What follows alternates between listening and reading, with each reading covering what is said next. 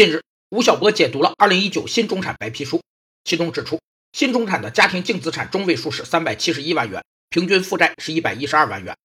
中产阶级是一种社会阶层，是有相对稳定的收入、稳定的社会地位和稳定的心态，因而希望社会稳定的社会阶层。中产阶级有时也被戏称为夹心层，是指他们既不如上层社会人士享有巨大的财富，又不像低收入人群享受社会福利保障。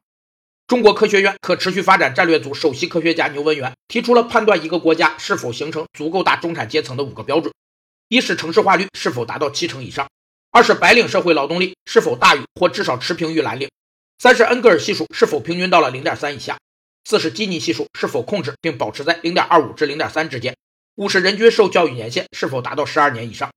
白皮书还指出，百分之八十八点三的新中产有工资以外的其他收入。百分之五十六的新中产拥有房产，其中百分之三十九是自住房，百分之十七是投资房产。